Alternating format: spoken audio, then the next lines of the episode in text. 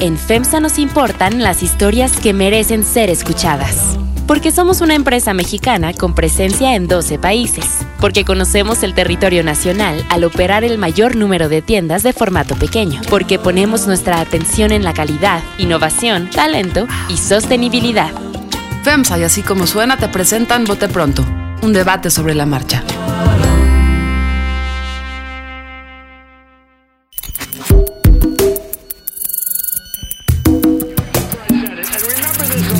Carlos Puch, María Scherer Ibarra, Ignacio Marván, Salvador Camarena.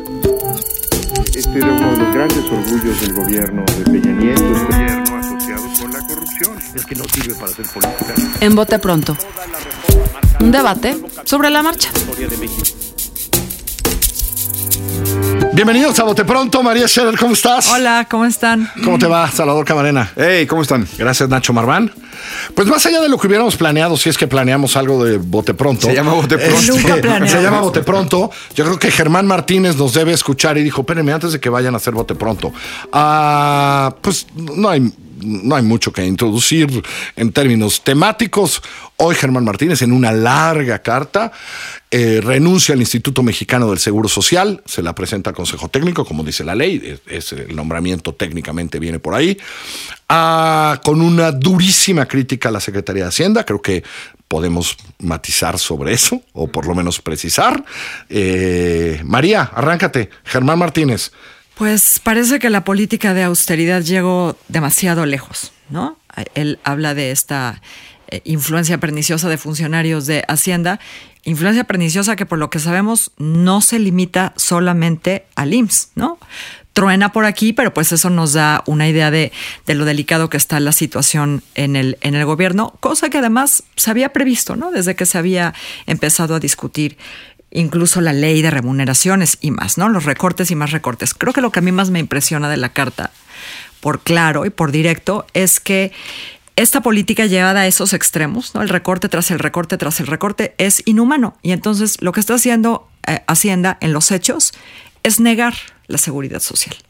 Así es, A negarla. Eh, creo que sería un estupendo regalo para el presidente López Obrador que el presidente López Obrador no va a entender. Eh, lo que hace Germán me parece una jugada de sacrificio, si, si el presidente lo entendiera, de decirle, la están regando en grande. Porque además de lo que dice María, hay en la carta señalamientos muy específicos. Hay uno de desvíos. Dice, no se les ocurra pensar que el IMSS tiene que devolver la tesorería sus recursos porque es un órgano tripartita. Porque ahí dice la palabra literal, el exdirector del IMSS, desvíos, desviar recursos, porque los recortes eh, estarían planteándose para llevárselos a otro lado, pero el IMSS autogestiona recursos, eh, que ese creo que es el segundo nivel. Hay otra crítica a la política de los delegados. Los delegados, en el caso del IMSS, son recolectores de dinero. Hacen inspecciones, hacen auditorías, entonces generan recursos. Y eh, el presidente López Obrador volvió a decir ayer lunes que los delegados solo va a haber un superdelegado y que no va a haber delegados específicos. Y en el caso del IMSS es dejarlo sin dientes, porque no va a poder hacer su función, que es otro de los niveles de la carta. Es más allá de los recortes, más allá de la concentración de funciones, es atentar contra la legalidad, porque el IMSS solo, en este caso, pero hay otras dependencias así del gobierno, solo le responde al IMSS y a su ley orgánica. Y por tanto, no puede atender peticiones que no solo son draconianas en términos de recortes, sino irracionales en términos de la función que tienen que llevar. Eh, yo creo que es un campanazo que podría ser muy oportuno para un gobierno demasiado joven, pero no veo al presidente López Obrador entendiendo la oportunidad que le pusieron en la bandeja. Nacho Marván. Yo, habría que nada más ah, decir en esos términos del presidente López Obrador, es notoriamente respetuoso. Hasta este, fraterno. ¿no? a- a fraterno, digamos, eh, Germán en su carta, y precisamente eso la hace más dura porque eh, está de acuerdo en los, ter- en los términos y el planteamiento del presidente y dice aquí lo que está fallando es otra cosa. Y yo veo tres puntos este, fundamentales.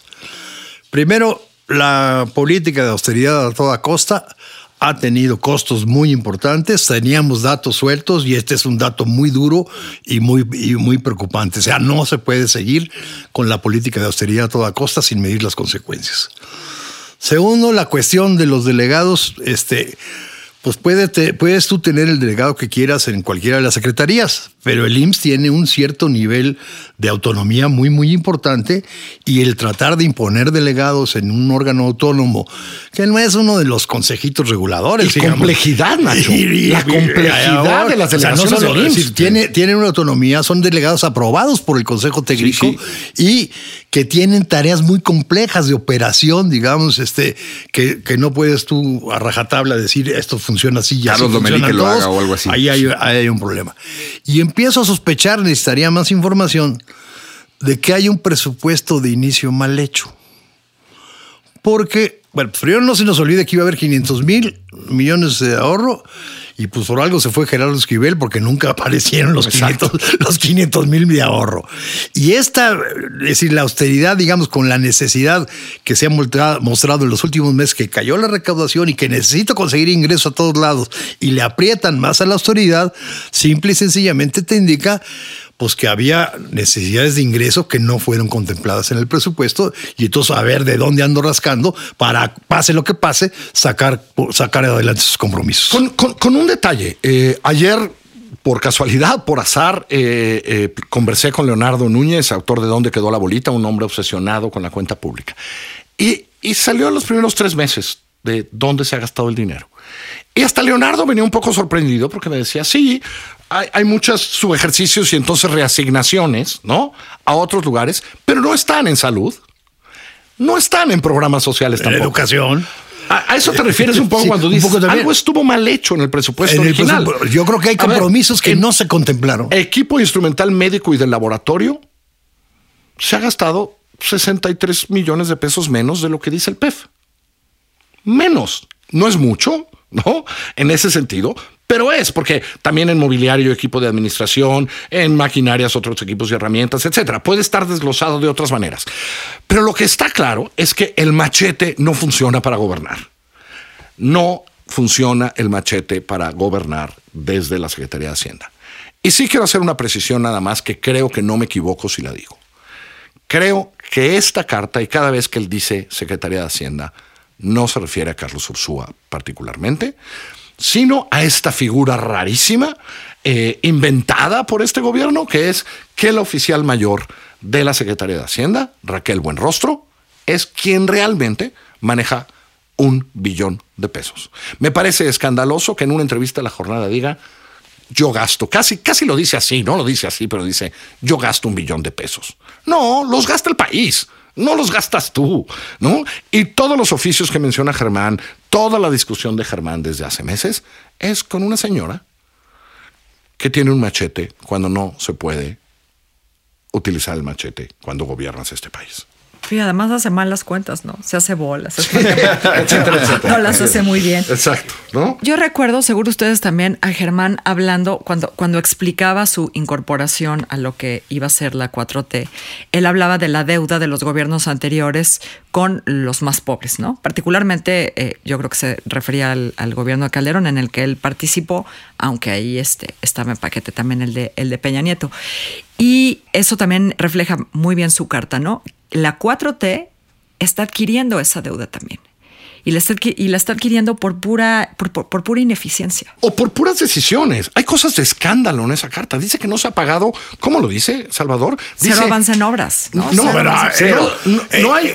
Por eso yo cero digo avance en obras. El hombre que iba a reconstruir todo, que iba a acabar los hospitales que no habían acabado, cero en obras.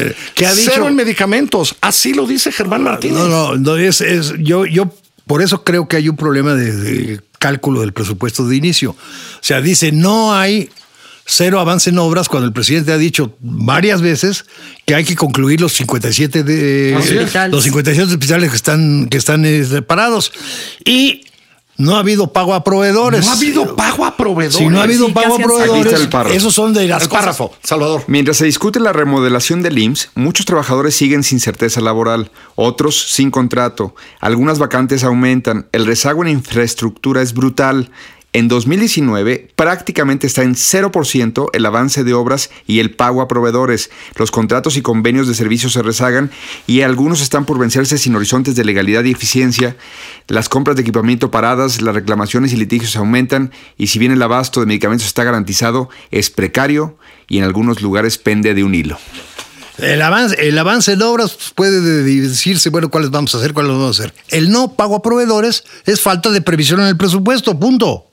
Ahora, esa señora, Raquel Buenrostro, eh, creo que eh, tiene un machete, pero eh, tiene un machete y solo escucha una voz. Y la voz es de la del presidente Andrés Manuel López Obrador. Escuchemos lo que acaba de decir Andrés Manuel López Obrador mientras grabamos esto. Todo el mundo ya sabe a qué hora grabamos Bote Pronto, por eso lo hacen a esta hora. o, o se ha vuelto colaborador en este momento. Lamento que haya tomado esa decisión. Eh, primero dice que hace un par de días, Germán mismo se lo había comentado, y se lamento que haya tomado esa decisión, pero afortunadamente hay muy buenos servidores públicos en el equipo y vamos a sustituirlo. Seguramente Germán regresa al Senado y va a seguir manteniendo sus principios. Vamos aquí en el Seguro Social que mejore y que se acoplen, que Hacienda y el Seguro se pongan de acuerdo. Ellos, Hacienda, tienen una política que es cuidar que no haya déficit, que no haya deuda, que las finanzas estén sanas. Esa es su función y yo respaldo esa política de Hacienda. Bueno. Eso dijo. No, después le preguntaron sobre estas advertencias de Germán y dijo, eso no, es una institución que funciona y va a seguir funcionando sin ningún problema, tener más independencia en las decisiones, en lo financiero, pero hay que apegarnos a lo que establece la Secretaría de Hacienda, todos, porque tiene que ser una administración sana, sin déficit y tiene que haber orden. Lo que el presidente no está diciendo es, o espero que solo sea una declaración banquetera y no su real eh, síntesis de esta carta, esta carta no resume la situación del IMSS. Es un diagnóstico del gobierno en sus primeros seis meses. Y si no entiende la dimensión, Andrés Manuel López Obrador, de lo que está denunciando Germán Martínez, vamos a estar en peligro no en el IMSS, que, ya es mucho decir, porque tenemos recargada la seguridad social de medio país ahí. Pero tenemos los otros testimonios de otros institutos de salud, ¿no? María, que los hemos hablado, ¿no? Sí. Bueno, y de la educación de los niños. Si no hay obras en el IMSS, ¿a quién le queda claro que debe haber obras en las escuelas? ¿O infraestructura? En puertos, en aeropuertos. Este diagnóstico habla de una obsesión por el machete, y por darle un poder a un personaje que no ha probado su capacidad, que es polémica en muchos ámbitos, que da declaraciones desorbitantes como las del día lunes en la jornada, y que el presidente ha empoderado encima del secretario Ursúa. Eh, si la carta no lleva a una reflexión interna del gobierno, creo que será, insisto, una llamada de alerta desatendida que nos va a costar aún más caro de lo que está costando hoy. Nacho. Yo para, para ser banquetera vi una declaración muy estructurada, ¿eh? bueno, acabo de leer. No, es así como de que se puso a echar teoría y clases de historia. Es muy precisa y me insisto, me llama mucho la atención. Uno de los grandes objetivos de Hacienda es que no haya déficit. Entonces, si tú estás recortando sin ton ni son, es que tienes problemas, digamos, para haber calculado el no tener déficit y vas, estás viendo a ver cómo le haces para sostenerte en el no déficit. Con una cosa, una vez más regreso a lo que Leonardo me platicó ayer. ¿Quién es el gran ganador del Pemex? trimestre? Pemex. ¿Para qué? Entre otras cosas, para seguir subsidiando la gasolina. ¿Por qué? Porque esa es una promesa de campaña. Eh, Entonces, sí me parece que hay una lógica política y que esta respuesta no es banquetera. María. Ahora, se supone que eh, López Obrador ha dicho, ¿no? Y se lo, dicho, se lo dijo a Germán, que de, sus prioridades, entre sus prioridades, la, la prioridad era, la prioridad número uno era el derecho a la salud. ¿No? Y lo dice él también. Un gobierno progresista le mete a salud. Sí. No le quita le mete para garantizar la cobertura, para mejorar el servicio. se supone que la mejora del servicio era una casi obsesión. ¿no? Y a todos lo explica muy bien. Dice, me, el IMSS quiere atender a más. Esa es la orden del presidente. Como se debe. Y los recursos de Prospera, que ya no existen, que iban para No se les han dado. No me los dan. Y ya lo solicité. Y ni me contestaron el oficio. Y, no, y ni me voltean a ver. Me cancelan las citas. Me cancelan las citas para arreglar el asunto. De, mayo. ¿De dónde viene doña Raquel? Yo la verdad no la recuerdo bien. O sea, dice que venía del gobierno de las partes. Yo, yo, estuve en el gobierno de la ciudad y yo no me acuerdo específicamente, digamos que Raquel jugara un papel. un poquito. Sí, por eso, pero no me acuerdo que un, papel predominante. había otra subsecretaria de egresos, digamos, que, que, que era la que daba la cara, la que trabajaba, digamos, como brazo de Ursúa, este, pero no me acuerdo exactamente de Raquel, ¿eh? la verdad. Pero a mí también me queda claro, Salvador, que no es banquetera. Me parece que el presidente. Ah, está muy Él estructurada. mismo dice hace dos días, Germán ya me había anunciado esto. Ah, cuando digo banquetera, es- no, no estamos hablando del IMSS. Esta carta no es sobre el IMSS. Este es un diagnóstico de una administración que está cometiendo errores que pueden ser carísimos. Que en aras de la autoridad está cometiendo errores muy graves. Errores que le van a costar a la hora de la gente. Las colas, la atención, los niños enfermos. Las muertes, enfermas la gente se muertes. muere ahí, ¿No? en el Pues, pasillo. eh, es lo, es, sí, lo- eh, también eh, es esto que menciona en la carta, ¿no? De la gente, eh, cada vez más gente parada en los pasillos, es gente enferma, es gente adolorida, es la gente pobre de la gente Sí, pobre. sí, ya lo Contra tenías. una promesa, contra una promesa de mejora. Ese es el problema. de llevarnos a Eso Suecia. ya lo tenías y ibas a resolverlo y resulta que no lo resuelves y estás en riesgo de empeorarlo. Claro, porque nos ofrecieron un servicio sueco de seguridad social. Creo que ya no tenemos un servicio sueco. Ya no tenemos servicio. Gracias, gracias, gracias Germán, por cierto, por haberlo hecho antes de que grabáramos Bote Pronto. Gracias María, gracias, Gracias. Salvador. Gracias. Eh, nos pueden escuchar donde siempre y a partir de esta semana nos pueden escuchar en una nueva app que existe ya en México y muy grande en Estados Unidos hace mucho tiempo. Entonces ya saben, Apple Podcast, Spotify, nuestra página y desde esta semana en iHeartRadio. Eh, pongan i un corazoncito radio, búsquenla, bájenla, así es la página, iHeartRadio, ah, y desde esta semana, bote pronto, también lo pueden escuchar ahí. Soy Carlos Puch, que les vaya bonito. Vote pronto. Un debate sobre la marcha.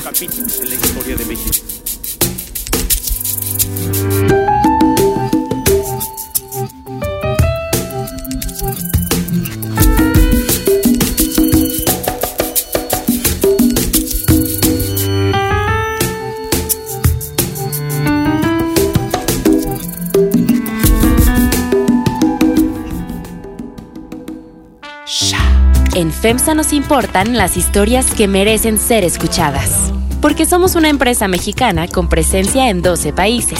Porque conocemos el territorio nacional al operar el mayor número de tiendas de formato pequeño. Porque ponemos nuestra atención en la calidad, innovación, talento y sostenibilidad. FEMSA y así como suena te presentan Vote Pronto. Un debate sobre la marcha.